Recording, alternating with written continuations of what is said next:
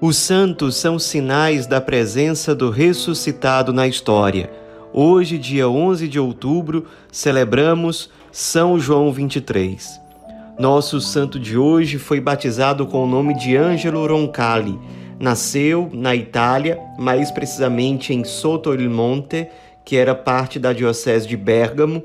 Nasceu no dia 25 de novembro de 1881, de uma família numerosa, uma família com 13 filhos.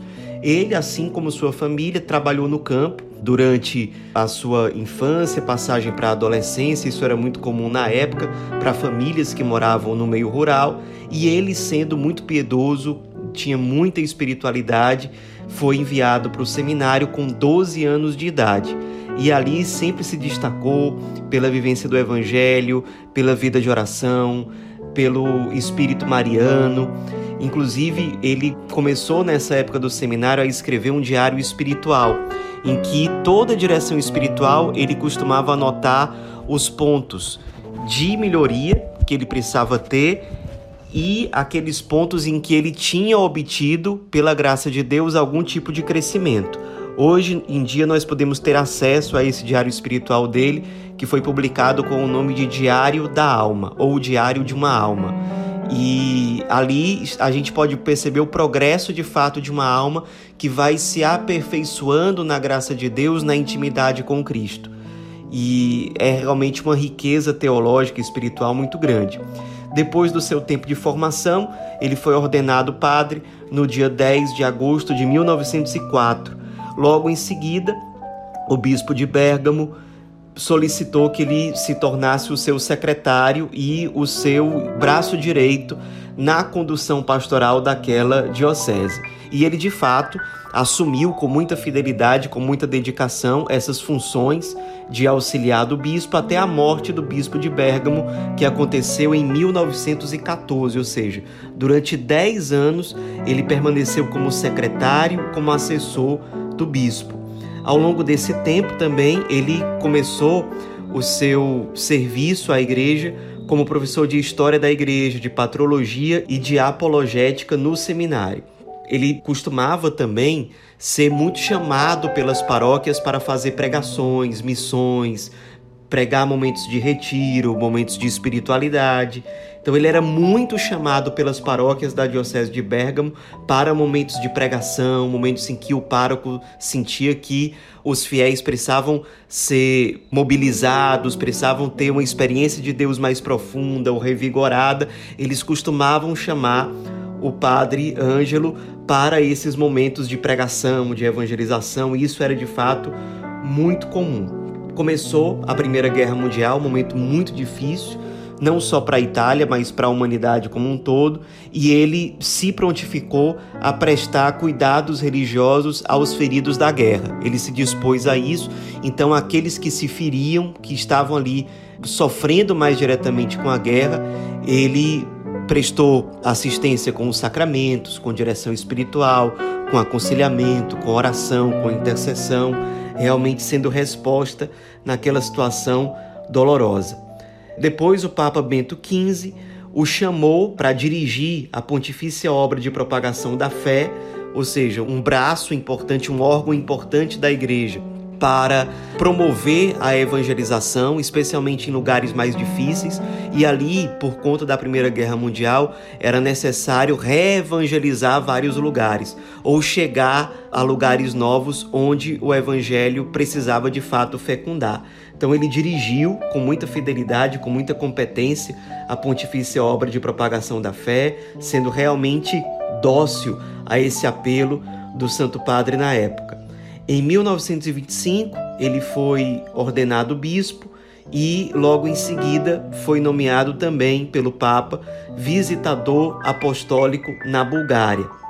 Era uma espécie de representante do Papa ali naquele país para conduzir os trabalhos de evangelização, o pastoreio daquele lugar representando o Santo Padre. Depois ele foi nomeado delegado do Papa na Turquia, na Grécia. Foi um momento em que ele teve muito contato com a Igreja Ortodoxa, estabelecendo pontes de diálogo, de ecumenismo com os cristãos ortodoxos. Depois começou a Segunda Guerra Mundial Ele já era diplomata do Vaticano nessa época, então ele foi muito importante ao conduzir trabalhos de proteção aos prisioneiros e também de proteção aos judeus que estavam sendo perseguidos por Hitler. Então, ele, utilizando expedientes diplomáticos, ele conseguiu salvar muitos judeus da deportação, utilizando vários expedientes, sendo muito sábio, estrategista em certas situações, para realmente não deixar que esses judeus sofressem, fossem presos, fossem parar no campo de concentração. Depois, o Papa Pio XII o nomeou núncio apostólico na França. Era necessário uma pessoa muito preparada para isso, porque havia por parte do novo governo na França uma desconfiança em relação à Igreja Católica na França. Eles achavam que a Igreja Católica na França estava apoiando Hitler. Então ele teve que ir lá para desfazer essas mentiras, esses mal entendidos. Foi um momento muito difícil porque a evangelização, a atuação da igreja na França nesse contexto estava seriamente ameaçada por conta dessas desconfianças do novo governo. Ele teve muita habilidade diplomática, política espiritual para lidar com esses problemas ali e conseguiu ser mais uma vez uma resposta providencial para a igreja daquela época ali na França. Em seguida, ele foi nomeado cardeal e patriarca da Diocese de Veneza, na Itália, uma das dioceses consideradas mais importantes da Itália. Ele pensava que ali se encerraria a sua atividade pastoral na igreja. Ele foi um grande bispo ali, um grande patriarca, as pessoas gostavam muito dele. Ele tinha um zelo pastoral realmente muito grande. Só que o Papa Pio XII morreu, houve um conclave e no dia 28 de outubro de 1958, o conclave decidiu que o bispo Dom Angelo Roncalli seria o novo papa. E ele era muito devoto de São João Batista. Aliás, a igreja em que ele foi batizado era dedicada a São João Batista. Então, em referência a esse grande santo precursor do Cristo, ele adotou o nome de João ou Giovanni em italiano. Então, se tornou o 23º papa da história a adotar o nome de João. Se tornou, portanto, Papa João 23 e uma das suas primeiras iniciativas como Papa foi visitar pessoas abandonadas. Ele visitou um hospital dedicado a crianças carentes, crianças com sérias enfermidades. Ele fez questão de conversar com cada criança do hospital, abençoar cada uma delas. Pouco depois ele foi visitar um presídio e fez questão de conversar também com cada um dos presidiários, apertando a mão, se interessando por cada um deles, para realmente ser pastor da Diocese de Roma, o que ele foi com muita dedicação, pastor de Roma, pastor da igreja inteira. Por conta dessas iniciativas, logo no começo do pontificado, ele passou a ser chamado de o Papa Bom por conta de fato da sua bondade, da sua doçura, da sua sensibilidade pastoral, do seu grande trato com as pessoas. E o pessoal achava, como ele já era idoso, ele já tinha mais de 70 anos, quando ele se tornou papa, o pessoal achava que ele seria um papa de transição, ou seja, um papa que iria passar pouco tempo ali, é, mas não iria fazer mudanças radicais.